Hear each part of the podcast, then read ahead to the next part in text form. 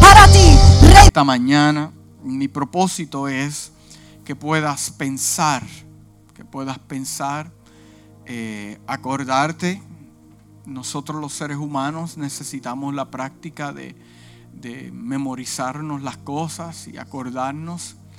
Eh, Dios le encanta acordarle a su pueblo, acuérdate de esto, acuérdate de lo que hice en la Biblia. Eh, se encuentran muchos episodios donde los líderes como Josué le dijeron al pueblo, acuérdate de donde Dios te sacó, de lo que hizo, lo que hizo eh, cuando nos sacó de Egipto. Eh, en momentos de dificultad, en momentos de retos, eh, yo voy al cofre de mis recuerdos y le digo a mi alma, quieta, acuérdate. ¿Cuántos hacen eso? Acuérdate lo que hizo Dios. Te estás quejando por algo que no tienes, pero acuérdate de lo que Dios te dio cuando no tenías nada. ¿Te acuerdas de eso? Acuérdate de, de, cómo Dios intervino cuando todos te dejaron solo y Dios intervino. Acuérdate de lo que Dios hizo en la iglesia donde te plantó. Mi propósito en esta mañana es acordarte. Diga el que está a su lado, acordarte.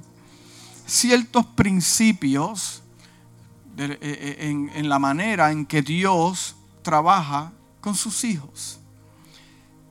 Tengo noticias para usted por si acaso no lo sabía. Dios lo conoce a usted más de lo que usted se conoce a sí mismo. Yo quiero que busque conmigo en el libro de Segunda de Crónicas 7:14 y gracias por ponerse de pie. Segunda de Crónicas 7:14 Si Dios te va a bendecir, escúchame bien, mira lo que te voy a decir. Analízalo bien, disciérnelo. Si Dios está a punto de derramar una sobrebendición en tu casa, siempre te va a acordar la obediencia.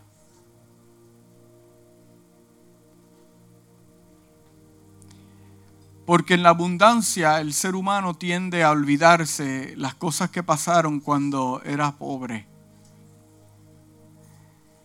Y antes de que Dios derrame una bendición sobre tu casa, sobre tu negocio, sobre, sobre tus hijos, sobre la iglesia, acompañada con esa palabra, siempre Dios te va a decir, me fiel y obediente.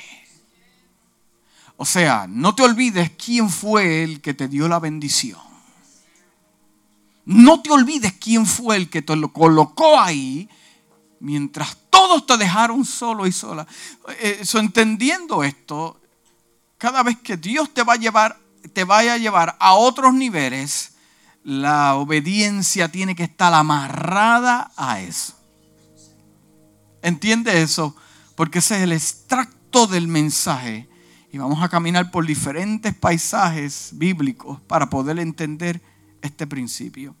Segunda de Crónicas 7:14 dice, si se humillare mi pueblo, sobre el cual mi nombre es invocado, y oraren y buscaren mi rostro, se convirtieren de sus malos caminos entonces yo desde los cielos perdonaré sus pecados y sanaré su tierra. Padre, en esta hora yo te glorifico. Tú eres nuestro Dios. Yo te doy gracias porque tu pueblo se ha reunido aquí en esta mañana. Llegamos a adorarte y, y tener, Dios mío, una palabra del cielo, que seas tú, Dios, hablando a cada corazón. Prepara las mentes, los corazones para recibir esta palabra, Dios. Principios bíblicos. Te pedimos que no salga nadie de aquí si no haya sido impactado por el poder de tu palabra. Un versículo, un decir, un pensamiento, Dios, para que tu nombre sea glorificado. Y la casa dice, amén y amén, puede sentarse.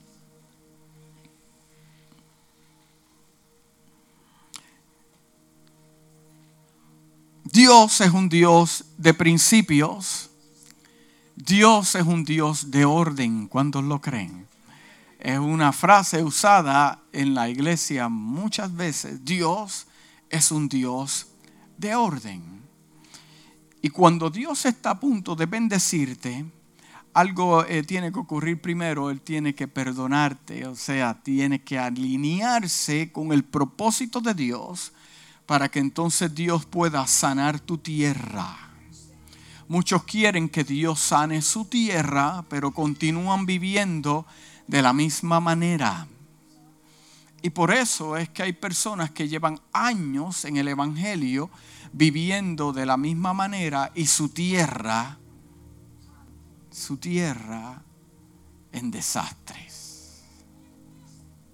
Lo mismo yo quise buscar en, la versión voz en inglés traducida al español, dice, a mi pueblo, mire cómo Dios le está hablando, a mi pueblo, que es conocido por mi nombre, o sea, ese pueblo ha sido conocido por mi nombre, ora con humildad, sigue mis mandamientos, abandona cualquier acción, inclusive cualquier pensamiento. Mire esto a donde lleva, el nivel que lleva, eh, o sea, es un versículo que compromete más. O cualquier pensamiento que pueda llevar a pecar aún más, entonces, entonces, diga entonces, entonces me habla a mí de un después, ¿ok? Entonces oiré sus oraciones desde mi casa en el cielo. Perdonaré sus pecados, sus pecados, salvaré su tierra de los desastres. ¿Entiende mejor el detalle? Sanaré la tierra de sus desastres. ¿Cuántos han experimentado algún desastre en su vida? Hmm, ¿Te acuerdas de ese momento? Hmm, Unos que dicen, ni al diablo yo le deseo ese desastre. Tal vez desastre en su casa, su familia, su matrimonio, sus hijos, eh, sus finanzas. ¿Cuántos han perdido algo de mucho valor en este lugar por causa de un desastre? Dice, wow, no se lo deseo a nadie. Son un desastre no es, no, es, no es algo bueno. No es algo bueno. Eh, la palabra desastre lo usamos como para describir algo que no está bien. Dice, mira para allá, qué desastre me hizo ese hombre pintando la casa. Mira para allá, le dije a este hombre que me pintara tres paredes y, mira el desastre que me hizo en los filos. Parece que me pintó las paredes también. Y, los muchachos lo ven y dicen, papi hizo un desastre en ese techo. We gotta fix it.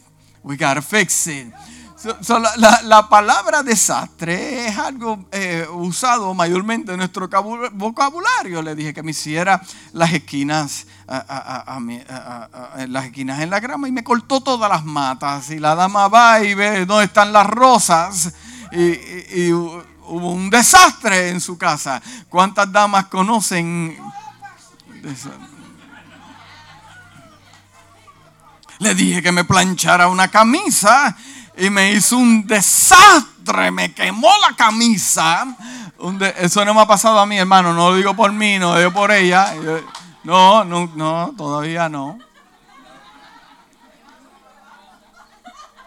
Te plancho la camisa. No, porque yo quiero evitar un desastre.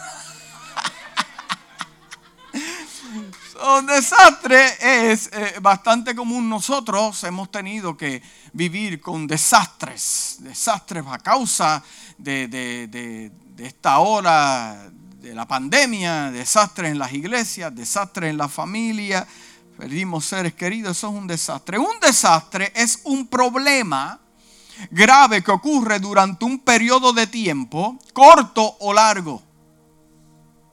hay personas que van a experimentar algún desastre en su vida a, largo plazo o a corto plazo. También está muy relacionado con, con cosas materiales, económicas, humanas, ambientales, generalizadas que exceden la capacidad de la comunidad o sociedad afectada para hacer frente con sus propios recursos. Ahora, si yo quiero establecer eh, la base bíblica, cuando Dios se refiere a nuestra tierra, de librarlo de desastres, está hablando, para nosotros, escuche bien, está hablando de mi hogar. Segundo, está hablando de mi nación. También está hablando de mi familia, mis hijos, nuestra generación. Está hablando de mi iglesia. Está hablando de mi siembra y mi cosecha. Está hablando de mi negocio. En otras palabras, todo lo que tenga que ver conmigo. Cuando dicen amén. Pero ahora yo te quiero explicar el texto para que podamos entender lo que hablamos al principio. En segunda de Crónicas 7.1 dice, cuando Salomón acabó de orar, descendió fuego desde los cielos y consumió el holocausto y las víctimas y la gloria de Jehová llenó la casa. ¿Cuántos quieren que la gloria de Jehová llene tu casa? Si Jehová llega al lugar, las cosas cambian, todo será bendecido. Cuando vieron todos los hijos de Israel descender el fuego y la gloria de Jehová sobre la casa, se postraron sobre sus rostros en el pavimento y adoraron y alabaron a Jehová diciendo, porque Él es bueno y su misericordia es para siempre. El pueblo está en gozo. El rey Salomón pudo terminar el templo. Ahora tenemos un lugar establecido por Dios, un lugar hermoso Gente regaló cosas, gente trabajó fuerte y ahora por fin lo tenemos. Hemos terminado algo especial, lo cual podemos tener relación con Dios íntimamente, volver a los sacrificios, será eh, perdonado mis pecados, eh, ha llegado el momento de la celebración. Entonces el rey y todo el pueblo sacrificaron víctimas delante de Jehová, los sacrificios. Eh, eh, eh, yo sé que todo lo nuevo gusta. ¿Cuánto le gustan las cosas nuevas? Casa nueva, mueble nuevo, carro nuevo. El olor te enamoró. No importa lo que vayas a pagar en intereses, pero el olor te enamoró. Porque las cosas nuevas gustan hasta que comienzas a conocerlo. Hay personas que dicen, yo prefiero pues dejar a este hombre que llevo 40 años con él por alguien nuevo, hasta que a veces que mm, no mejor yo me quedo acá. pero hay personas que les gustan las cosas nuevas.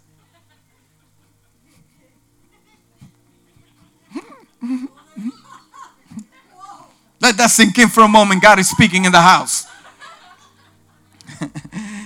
Y ofreció el rey Salomón. ¿Y por qué hablo de cosas nuevas? Porque hay un templo nuevo y hay un rey nuevo, rey Salomón, jovencito. Ya no tenemos que trabajar con las cosas y, los malos humores de rey David. Ya está su hijo. Y ofreció el rey Salomón un sacrificio, 22 mil bueyes, 120 mil ovejas. ¡Wow! Y así dedicaron la casa de Dios el rey, el, todo el pueblo y los sacerdotes desempeñaban su ministerio. Estaban todo el mundo contentos. También los levitas con los instrumentos de música de Jehová, los cuales había hecho el rey David. David los hizo con sus manos para alabar a Jehová porque su misericordia es para siempre. Cuando David alababa por medio de ellos entonces también asimismo los sacerdotes tocaban trompetas delante de ellos y todo Israel estaba en pie. Sea paciente conmigo, yo quiero leer todo este asunto para que podamos entenderlo. Amén. También Salomón consagró la parte central del atrio que estaba delante de la casa de Jehová, por cuanto había ofrecido allí los holocaustos y la grosura de las ofrendas de paz, porque en el altar de bronce que Salomón había hecho no podían caber los holocaustos y las ofrendas y la grosura. ¡Wow! Había muchos animales para sacrificarlos al Señor. Entonces Salomón hizo fiesta de siete días.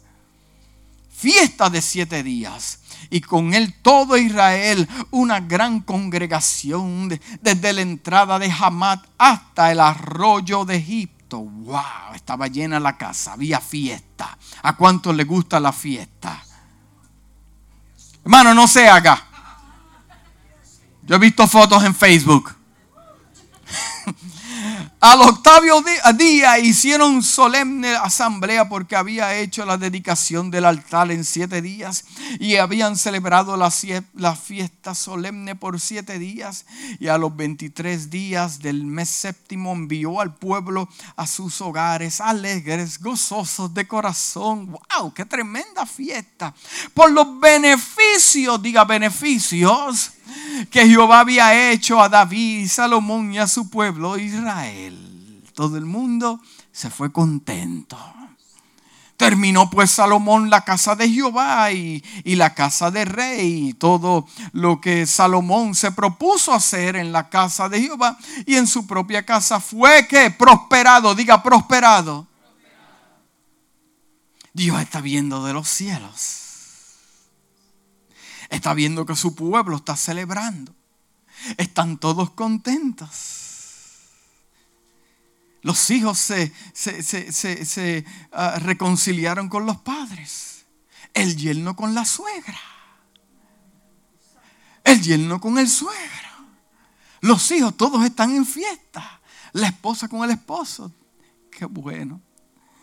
Están todos alegres, prósperos, la gloria de Jehová. Vieron un milagro creativo, creativo, cayó fuego del cielo. Y apareció Jehová. Mm. A Salomón de noche le dijo, yo he oído tu oración y te he elegido, te he elegido para mí este lugar por causa de sacrificio.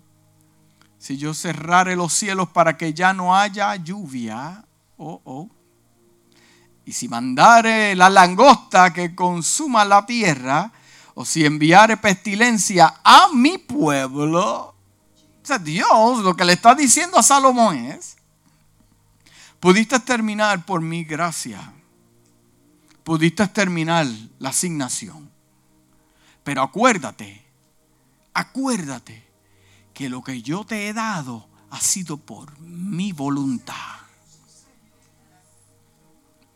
no es porque te lo merecías, ni tampoco se lo mereció tu padre. No, no, no, no. Acuérdate. Si Dios eh, eh, te llamara a cita en esta mañana y quiero hablar contigo, ¿cómo sería esa cita? Sí, porque nosotros tendemos a olvidarnos de Dios cuando Dios nos bendice luchamos, llegamos lunes, martes, miércoles, jueves a la iglesia pidiéndole al Señor, pero hasta que te da el trabajo no vienes a la iglesia, ah, te da el carro nuevo, lo usas los domingos para irte para la playa. Y de momento Dios te dice, ¿te acuerdas que me pediste esto? Pues aquí está anotado, acuérdate que así mismo como yo te lo di,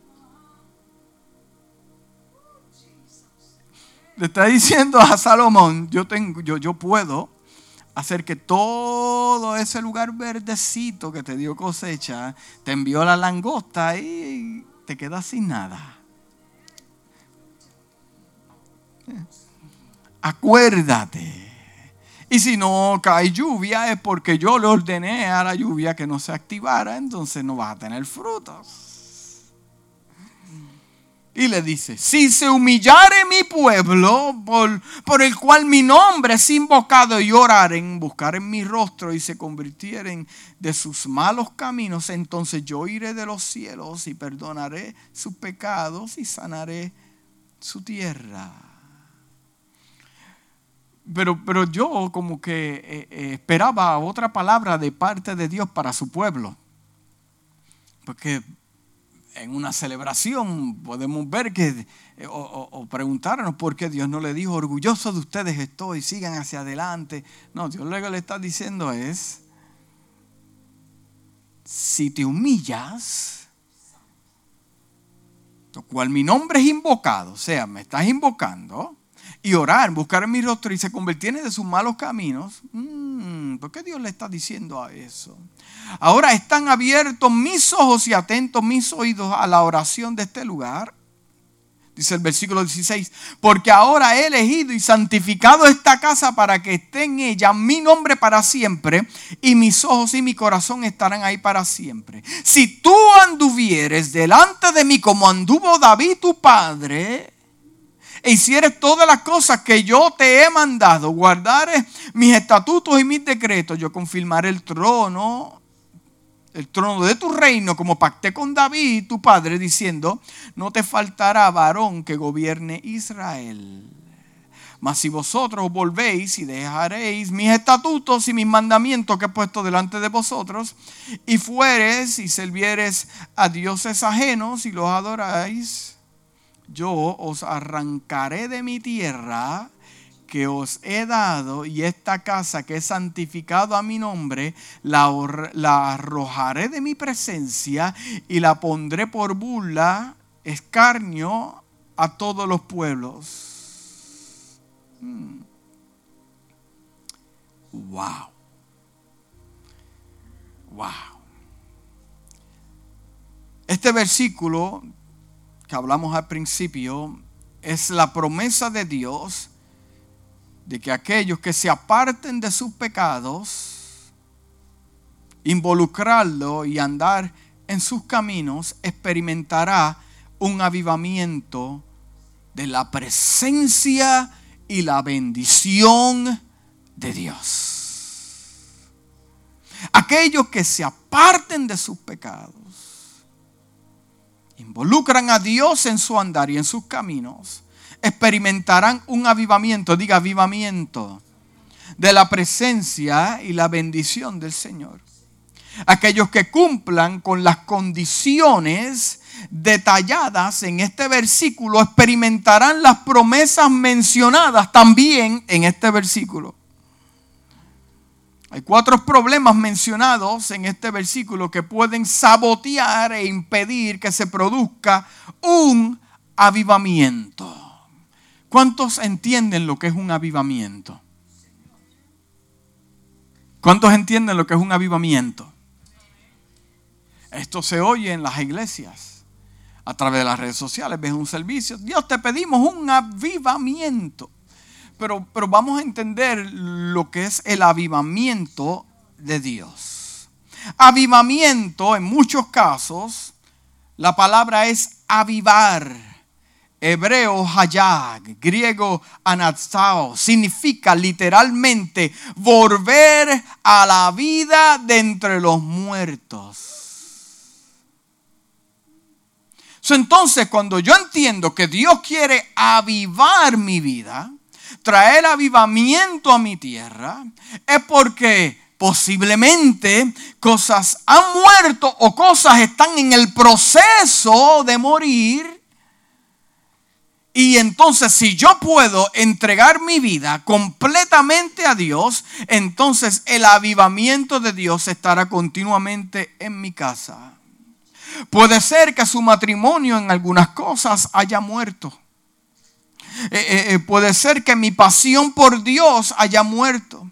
Posiblemente la comunicación entre su hijo y su hija ha menguado. Posiblemente el deseo de continuar trabajando para Dios está en decadencia ligeramente posible, sus finanzas han disminuido, permítame decirle en esta mañana que Dios está sumamente interesado por avivar todas las áreas de su vida. So, el avivamiento no se limita a una iglesia estar avivada, brincar cuatro sillas, romper cuatro ventanas y que haya milagros y salgamos de aquí igual. A Dios le interesa más su vida en su casa con su familia que lo que pasa.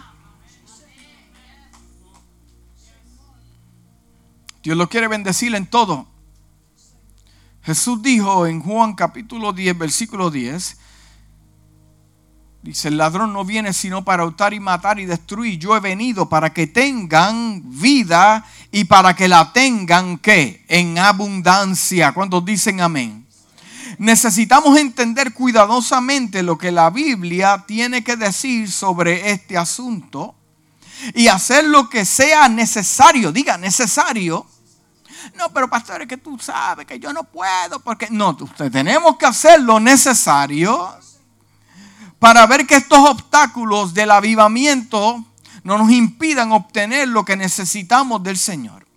Esta declaración es dirigida al pueblo de Dios. Sí, mi pueblo, que es llamado por mi nombre, esta no es una declaración para la gente perdida. Esta conversación Dios la está hablando con Salomón por su pueblo.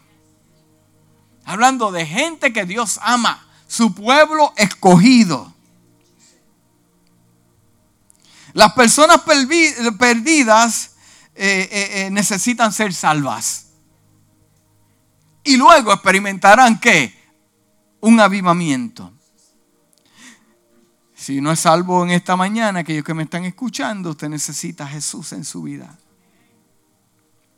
Y vamos a ver dos cosas muy interesantes en este texto porque habla del estándar de Dios para una visitación, traerte un avivamiento a tu casa, a tu vida, porque lo que pasa en la iglesia, en esta, eh, ¿verdad? Nosotros somos la iglesia, pero lo que pasa aquí es simplemente un reflejo de lo que está pasando en nuestra vida personal y en nuestra casa hay silencio. Está pensando. So, vamos a hablar del estándar de Dios. Dios tiene estándar.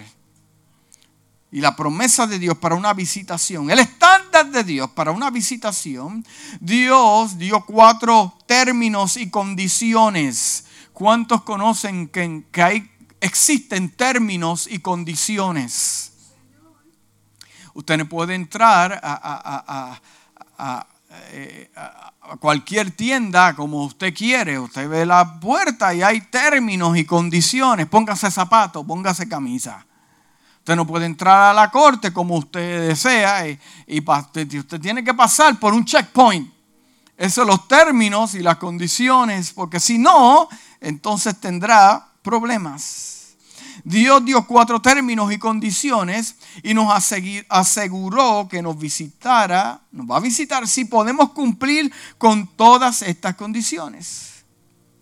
Definición de términos y condiciones son reglas que se establecen para un contrato o una relación. La primera es, si se humillan, diga que está a su lado, si se humillan esta frase se trata del área de nuestro orgullo. ¿Cuántas personas usted conoce orgullosas? Hmm. Personas que te dicen, yo no hago nada malo a nadie, pero usted necesita del Señor. No, yo estoy bien. Yo, yo no le robo los paquetes de Amazon a nadie. Yo, yo estoy bien, yo no me como las bananas de Walmart sin pagarlas, ni los no. Estamos, yo, sí. Si se humillan, esta frase se trata del área de nuestro orgullo. Habla de hombres que piensan más en sí mismos y en sus habilidades que en Dios. Y no están dispuestos a reconocer que lo que Dios tiene por costumbre no está bien, que Dios no está, lo que ellos tienen por costumbre no está bien ante los ojos de Dios y las escrituras. Hemos aprendido a funcionar muchos sin la ayuda del Señor y han minimizado el poder y la influencia de la iglesia. ¿Cómo puedes saber si tiene un problema de orgullo? Aquí están algunas evidencias que le quiero dar en esta mañana. El orgullo se niega a escuchar y siempre interrumpe a los demás. El orgullo le gusta hablar de sí mismo todo el tiempo. El orgullo tiene un intenso deseo de hacerse notar. El orgullo cree que se merece todo lo que recibe. El orgullo no es agradecido. El orgullo no se puede corregir. El orgullo no le gusta seguir instrucciones. El orgullo se exalta a sí mismo en presencia de los demás. Se jacta. El orgullo critica y trata de verse mejor al menospreciar a los demás. El orgullo piensa primero en sus propias necesidades. Conocerá gente que padece de este virus mortal. Porque Dios tiene un plan mejor del que usted tiene. Él lo que le pide a su pueblo es que se humille. La palabra humilde significa doblar rodilla, derrumbar para colocarse debajo de otro. Dios desea que su pueblo tome los pasos necesarios para ponerse bajo su autoridad. Quiere que sepamos que no podemos hacerlo solos. Quiere que sepamos que, que podemos depender de Él para lo que necesitamos. Cuando Jonás entró en Nínive y predicó su mensaje de juicio inminente, el rey de esa ciudad proclamó un ayuno y todo el pueblo se humilló bajo la poderosa mano de Dios, de acuerdo a Jonás 3, 1 al 8. Hmm. Eso es lo que necesita la iglesia de hoy. El pueblo de Dios necesita darse cuenta de que no éramos nada cuando Él nos encontró, no seríamos nada sin Él y que no podemos lograr nada sin su poder en nuestras vidas. También habló de orar. El pueblo de Dios tiene el desafío de orar. La falta de oración se basa en uno mismo y en los recursos que uno mismo puede producir si se niega a apoyarse solo en Jesús. Es un hecho que podamos orar y no tener avivamiento. Pero nunca tendremos un avivamiento sin la oración sinónimos de avivamiento, recuperación, renovación, restablecimiento, reanudación, aceleración, rehabilitación, reposición, reactivación. Mira las cosas que trae el avivamiento. Primero, recuperación de las cosas que has pasado. Tal vez han herido tu corazón. Pasaste por un momento difícil, pero como tú humillaste y oraste a Dios, entonces ahora Dios trae avivamiento y comienza a restaurarte y comienza a restablecerte. El hombre te puede quitar algo, pero, pero cuando Dios te da algo, Él no te lo quita. Inclusive los dones son irrevocables. Una vez Dios te da ese regalo, no te lo puede quitar. Solo una vez te encuentras con Dios, te humillas, oras a Dios, entregas tu vida. Dios está dispuesto a avivarte tu vida completa. No algunas cosas, te va a restablecer, te va a poner en lugares que te perdió. ¿Cuántos necesitan un avivamiento? También el hijo pródigo experimentó un avivamiento. Según Lucas 15, 11 al 32 dice, dijo un hombre que tenía dos hijos y el menor de ellos dijo a su padre, Padre, dame la parte de los bienes que me corresponde. Y le repartió los bienes. No muchos días después, juntándolo todo, el hijo menor se fue lejos a una provincia apartada y allí desperdició sus bienes viviendo perdidamente y cuando todo lo hubo malgastado, oye, qué cosa, ¿verdad? Que la gente son bendecidas por Dios hasta que llega el, el, el, reporte de la enfermedad y ahora empiezan a llamar, pastor, ¿Cuáles días de servicio tú tienes? Bueno, tenemos miércoles oración. No, no, ese no. Me refiero al del domingo. Bueno, el domingo es a las 11, pero también tenemos jueves a las 7 y media. No, no, el jueves no, el del domingo. Porque cuando estamos en ese gozo, en esa alegría, se nos olvida que Dios te ha dado todo y qué cosa. Dice que cuando todo lo hubo mal gastado, vino una gran hambre en aquella provincia. la tierra está enferma. Y comenzó a faltarle.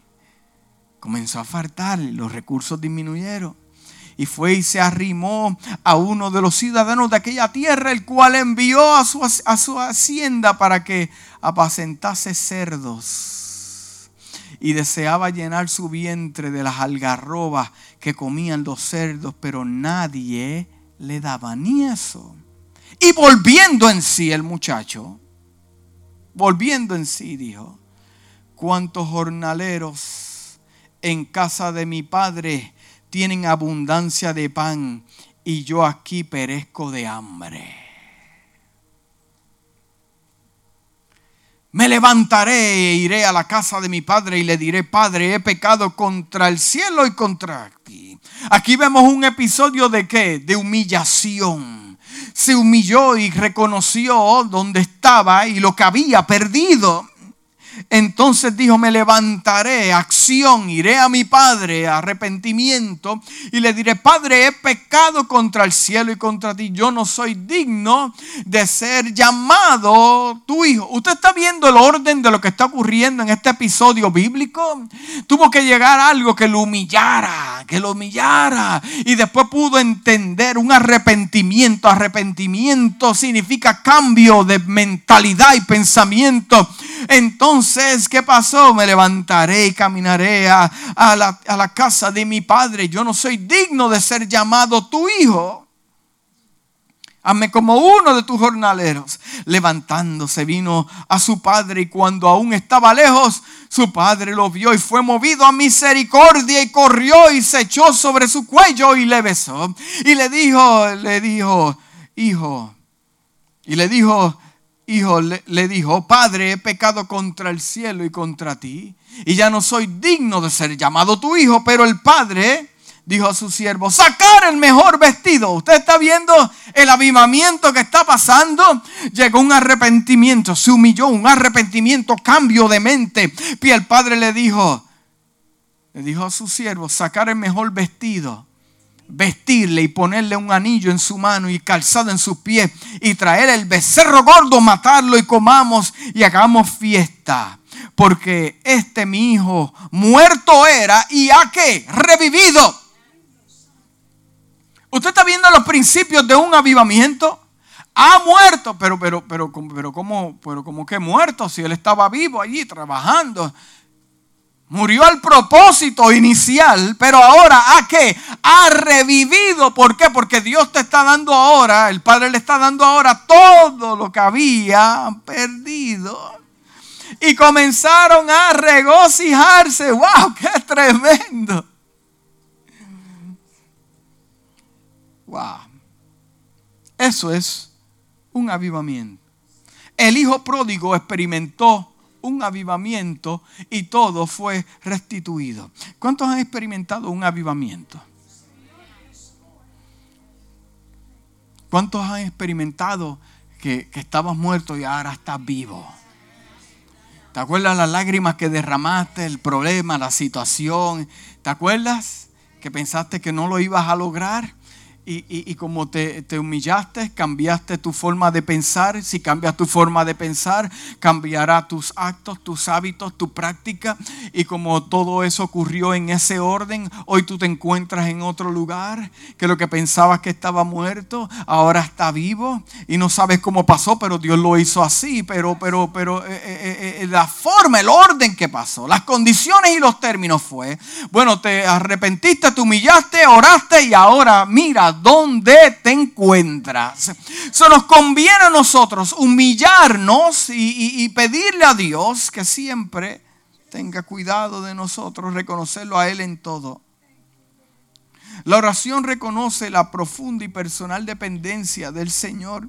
No tenemos avivamiento porque no oramos. Y no tenemos avivamiento porque no oramos como deberíamos. Santiago 4, 2 al 3 dice, codiciáis y no tenéis, matáis y ardéis de envidia y no podéis alcanzar, combatís y lucháis, pero no tenéis lo que deseáis, porque no os di, y esto me confundáis, esto... Lo estoy haciendo intencionalmente para leerle la otra versión porque crea mucho impacto. Pedís y no recibís porque pedís mal para gastar en vuestros deleites. ¿Para qué? Déjame preguntarle en esta mañana, ¿para qué usted quiere que Dios bendiga su tierra? ¿Para qué usted quiere que Dios lo bendiga? What is the purpose? ¿Cuál es el motivo? Hmm. Lo mismo dice en la versión voz en inglés. Dice, anhelas algo que no posees. ¿Cuántos anhelan algo que todavía no tienen? Oye, eso, eso no para.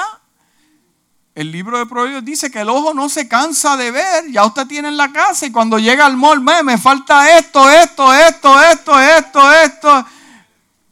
Y saca el esposo la tarjeta y a mí me falta esta, esta, esta, la dejé en casa.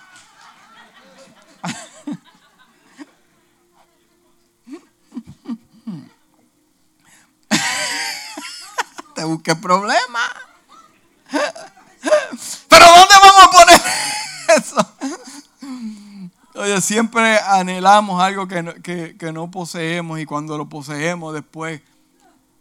No, pero yo creo que eso sería...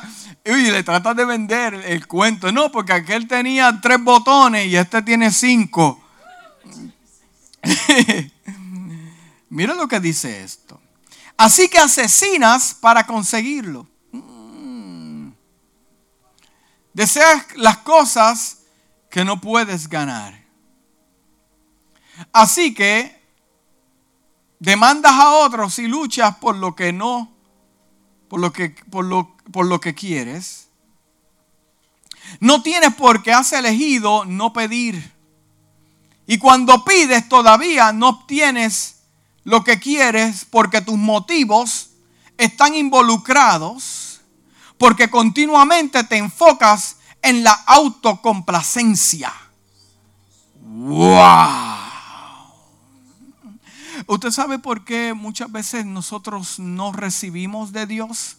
Porque no estamos pidiendo en la perfecta voluntad de Dios.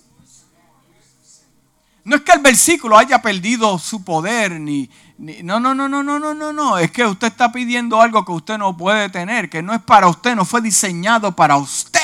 Eso no es que la oración no funcione, es que Dios dice, yo tengo esto para ti, lo que necesito es que te humilles, dependas de mí, pero como tu voluntad está más establecida que la voluntad de Dios, entonces se complica la oración y la contestación de Dios en tu vida. Entonces, como no puedo tenerlo, pues lo otro que puedo hacer es dañar, matar y, tratar de, ¿Usted ha visto gente así en los trabajos que quiere una posición y está dispuesto a dañar la reputación de, de su compañero de trabajo para obtener una posición? Pero nosotros en Cristo no tenemos que hacer eso. Porque vivimos bajo la voluntad de Dios. Y como vivimos bajo la voluntad de Dios, nuestra tierra está sana. Vamos a regresar al orgullo un momento. Tenemos que llegar al lugar donde sacrificamos nuestro orgullo en el altar de Dios. Declarar nuestra absoluta impotencia y, y aferrarnos a Él hasta que Él pueda moverse con poder en nuestras vidas y en nuestra iglesia. Cuando el mensaje de Jonás llegó a Nínive, la gente se humilló y comenzó a orar. Cuando lo hicieron, Dios movió con poder y envió un avivamiento. Mm. También habla de buscar, que busquen su rostro. El, el pueblo de Dios se le dice que busque su rostro. Esta pequeña frase es un llamado para que el pueblo de Dios deje de buscar ayuda y propósito en cualquier otra cosa que no sea Dios. Están llamados a hacer de, Dios su enfoque principal y su primera prioridad. Verá el avivamiento. No, no, llega a las personas que buscan un avivamiento. Escuche bien, verá el avivamiento. No llega a personas que buscan un avivamiento, sino personas que buscan a Dios Hay personas que están detrás de un avivamiento. Danos un avivamiento, danos un avivamiento y buscar que las cosas vivan. Pero, pero el que te trae el avivamiento es Dios. Estamos ahí, nos entendemos. Demasiadas personas están atrapadas en lo que Dios puede hacer por ellas. Pero buscar su rostro significa que tenemos más hambre de Él. El libro de Apocalipsis 2.1 al 5 dice, escribe el ángel de la iglesia en Éfesos, el que tiene las siete estrellas en su diestra, el que anda en medio de los siete candeleros de oro y dice esto, yo conozco tus obras y tu arduo trabajo y paciencia y que no puedes soportar a los malos y has probado a los que dicen ser apóstoles y no lo son y los has hallado mentirosos y has sufrido y has tenido paciencia y has trabajado arduamente por amor de mi nombre y no has desmayado, pero tengo algo contra ti que has dejado. O en el proceso trabajaste fuerte, fuiste de impacto, pero algo pasó que murió la pasión, el amor. Hmm. Buscar a Dios traerá un avivamiento a su iglesia. El libro de Santiago 4.8 dice, acercaos a Dios y Él se acercará a vosotros, pecadores, limpiar las manos y vosotros los de doble ánimo, ¡ay Dios mío! Purificar vuestros corazones. Lo mismo en inglés traducido en el español, en The Passion Bible, dice, acerca tu corazón cada vez más a Dios y Él se acercará aún más a ti. Las personas que no tienen ningún tipo de relación con Dios andan en la vida buscando, persiguiendo algo. Y no tienen paz hasta que traten de conseguir eso. Una vez lo consiguen, entiende que nada puede llenar ese corazón. Pero lo más hermoso de Dios es lo siguiente es que eh, tú entiendes que Dios tiene un propósito con tu vida y tiene un marcado un destino para tu vida. Y mira qué hermoso es esto, porque entre más usted comienza a buscar a Dios, Dios lo comienza a buscar a usted. Y se encuentran en ese punto. O sea, no tiene que haber fatiga de buscar algo que no es para usted, no. Usted camina y Él se conecta con usted. Dice, acerca tu corazón cada vez más a Dios y Él se acercará aún más a ti, pero asegúrate de limpiar tu vida. Mm. Pecadores, y mantén tu corazón puro y no dejes de dudar. Wow. Hay silencio en la casa. Cuando cualquier cosa menos Dios es la prioridad, Dios no es el número uno, estás desequilibrado, como lo dije, y no eres un candidato para el avivamiento. Cuando Dios es nuestra primera prioridad, las cosas que le importan a Él son las cosas que nos importan a nosotros. Cuando busquemos su rostro podremos ver lo que llama su atención y lo que tiene su atención es lo que tiene nuestra atención. Las prioridades de Nínive, volvemos a Nínive, estaban todas arruinadas. Entonces el profeta Jonás llegó a la ciudad con su mensaje de perdición y destrucción y la gente de Nínive desde rey hacia abajo estableció sus prioridades y comenzó a buscar al Señor. Mira lo que dice Jonás 3.8, ya estoy casi terminando. Al contrario, el rey ordena que toda persona, toda, toda, toda, toda persona escuchó el mensaje del profeta. Hay personas que escuchan el mensaje de Dios, el mensaje del profeta y no hacen nada con eso. Pero este rey fue sabio y entendido, escuchó la palabra profética de destrucción y dice, el rey ordena que toda persona junto a sus animales, hasta los perros también, todo el mundo, todo el mundo, hasta los animales, haga duelo y clame a Dios con todas sus fuerzas. Ordena a sí mismo que cada uno se convierta de su mal camino y de sus hechos violentos. Y el juicio se detuvo y fue sanada su tierra. Mm. También dice, apártate de tus malos caminos. Finalmente se dice al pueblo de Dios que se vuelva de sus malos caminos, es decir, deben abandonar sus pecados y abrazar la santidad. No tenemos avivamiento porque somos tan culpables como el mundo, iglesia. Escuche bien.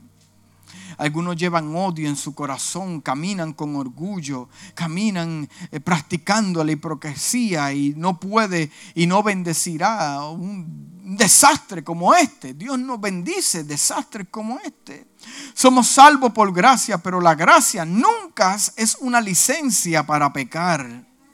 Lo que necesitamos es una temporada de arrepentimiento. Cuando dicen amén, cambio de pensamiento somos buenos con nuestras excusas, somos rápidos en relacionar nuestro comportamiento, pero somos lentos para caer ante el Señor y confesar nuestros pecados y recibir su perdón. El avivamiento vendrá cuando el pueblo de Dios adopte la actitud que se apoderó de los corazones de la gente de Nínive. Ellos lidiaron con su problema de pecado y Dios se movió en un gran avivamiento. Dice al contrario, el rey ordena que toda persona junto con sus animales haga duelo y clame a Dios con todas sus fuerzas. Ordena asimismo que cada uno se convierta de su mal camino. Y dice, quién sabe, tal vez Dios cambie de parecer, aplaque el ardor de su ira y no perezcamos. Al ver Dios, dice el versículo 10, al ver Dios lo que hicieron, es decir, que se habían convertido de su mal camino. ¡Wow! Pero eso fue instantáneo hay gente que dice, pero pastor, es que yo estoy en un proceso y tú entiendes que yo tengo un proceso y yo tengo que, eh, que todo, oye, esa palabra proceso, proceso, el proceso tampoco te da una licencia para tú eh, alargar lo que tienes que arreglar hoy. No, que estoy en un proceso, no, no, no, no, no. A mí la Biblia a mí me dice que el rey llamó a todos. No, es que estoy en un proceso de los animales, estoy aquí, sabe que estamos aquí. No, lo tienes que arreglar hoy. El versículo 10 dice, al ver Dios lo que hicieron, es decir, que se habían convertido de su mal camino, cambió de parecer y no llevó a cabo la destrucción que se le había anunciado. La destrucción estaba en camino, amado. Ya estos eran los términos y las condiciones. Y si no haces esto, ya, ya, ya estaba aprobado está aprobado. Si no se arrepienten, esto es lo que viene. Hmm. Mire, Dios promete visitar a su casa. Dios promete visitar a tu familia. Dios promete visitar a tus hijos. Eso es lo que Dios quiere. Dios le prometió a Israel que, escucharía desde los cielos perdonaría su pecado y sanará su tierra. Es una descripción de una visitación divina. Dios escucha, Dios comienza a trabajar, a obrar. La palabra sanar, cuando usted le dice a alguien, yo voy a orar para que Dios te sane, queremos que Dios sane nuestra vida, ¿cuántos lo usan?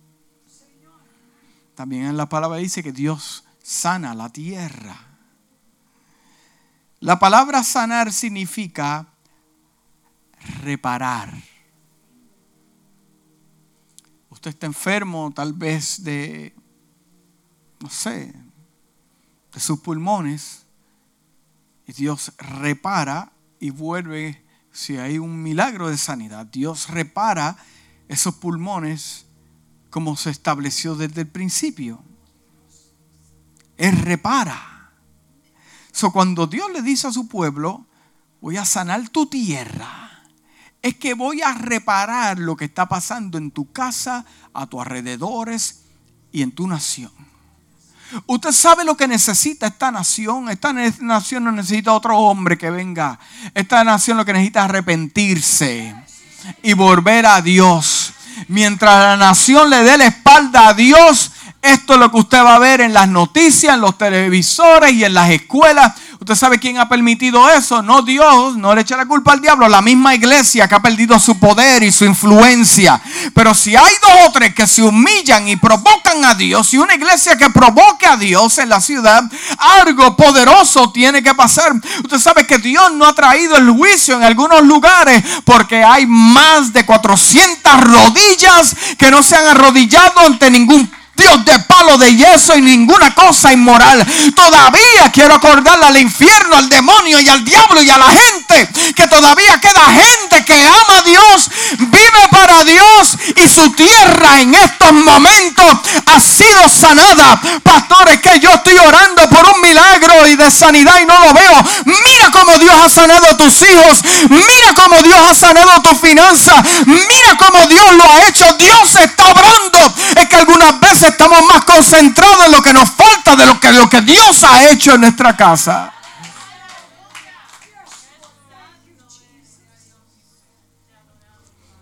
Me emociono, hermano. Servimos un Dios poderoso. ¿Qué está pasando? Hmm. Dios dice, oiré desde los cielos, sanaré tu tierra, perdonaré tu pecado. El pecado no confesado le roba a sus hijos el gozo de la salvación. Eso es exactamente lo que le sucedió a David en el Salmo 51, versículo 12. Devuélveme la alegría de tu salvación, que un espíritu obediente me sostenga. Quieres sanar tu tierra. Amado, escúcheme bien ya voy a terminar con esto. Nuestra situación en nuestra vida no se puede resolver por medios humanos. Hay cosas que requieren la intervención divina de Dios.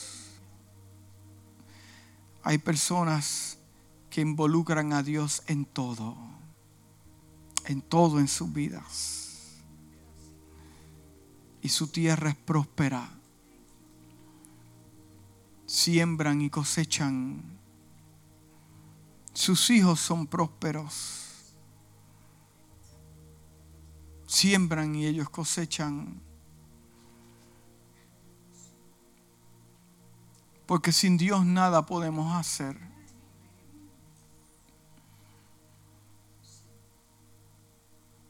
Juan 15, 5 dice, yo soy la vid y ustedes son las ramas. El que permanece en mí, como yo en él, dará mucho fruto. Separado de mí nada puedes hacer.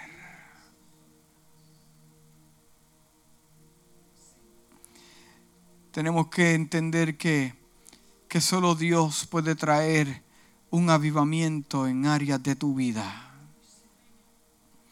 Tu familia puede experimentar un avivamiento. Tus hijos pueden experimentar un avivamiento. Tu matrimonio puede experimentar un avivamiento. Dios te dice en esta mañana, hay cosas que no han muerto, solo duermen. Dios te dice, amado, en esta mañana, cambia tu vocabulario. No seas tan negativo. Porque hay cosas que no han muerto, solo duermen. Algunas veces pensamos que Dios se olvidó. Algunas veces pensamos que eso no viene. Pero eso no ha muerto, solo duerme. Está esperando que el Dios de la vida, el Dios que trae avivamiento de la palabra y se avive y se avive, se avive, se avive. Ten cuidado a quien desprecias, porque tal vez no lo ves en movimiento.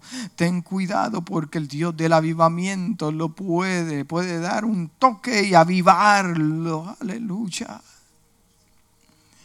Inclina tu rostro en esta mañana.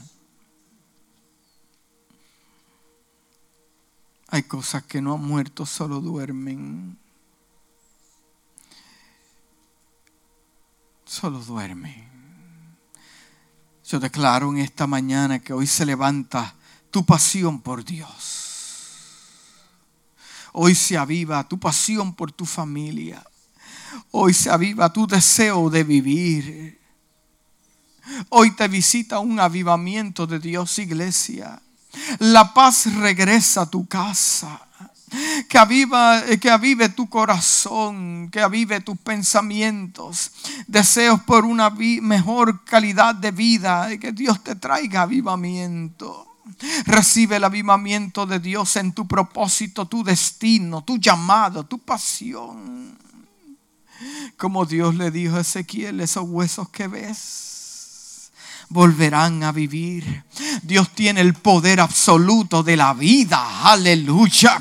Si tú lo crees conmigo y tú lo crees que quiere que traiga un avivamiento, ponte de pie en esta mañana en símbolos, aleluya, de victoria, de que estás avivado y o estás pidiendo un avivamiento. Padre, en el nombre de Jesús.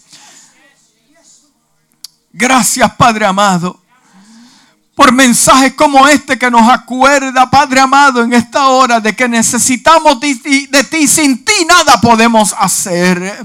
En esta hora, Padre amado, tú conoces los matrimonios de la iglesia. Tú conoces la familia de la iglesia. Padre amado, hay personas clamando por su hijo que no está aquí en la nación, está allá en Puerto Rico. Pero Padre amado, tú lo avivas donde quiera que esté. Venimos, Padre, presentándote nuestros hijos. Padre amado, nuestra relación con los hijos, con la familia, Dios mío, con la iglesia. En esta hora, Padre amado, aviva tu obra, avívala en medio de tus pueblos, hazla conocer. Aviva, Dios mío, el corazón que está desanimado, aviva el corazón que está triste, que está deprimido. Espíritu de Dios, en esta hora, aviva, aviva, aviva, aviva las mentes, aviva el corazón, aviva las rodillas, aviva, Padre amado el espíritu, el alma triste, decaída. En el nombre de Jesús, aleluya. Oh, iglesia, iglesia, levanta tu mano y dile, avívame, avívame. Avívame, yo quiero, pero no, es que se me complica. Avívame, Dios. Tú me hablaste de algo poderoso y comenzaste algo poderoso y lo vas a terminar. Oh, aleluya. Oh, Dios mío. Para tu gloria, Dios, aviva tu casa. Aviva tu pueblo. En el nombre de Jesús. Amén y amén. Si Dios te habló en esta mañana, dale un aplauso fuerte.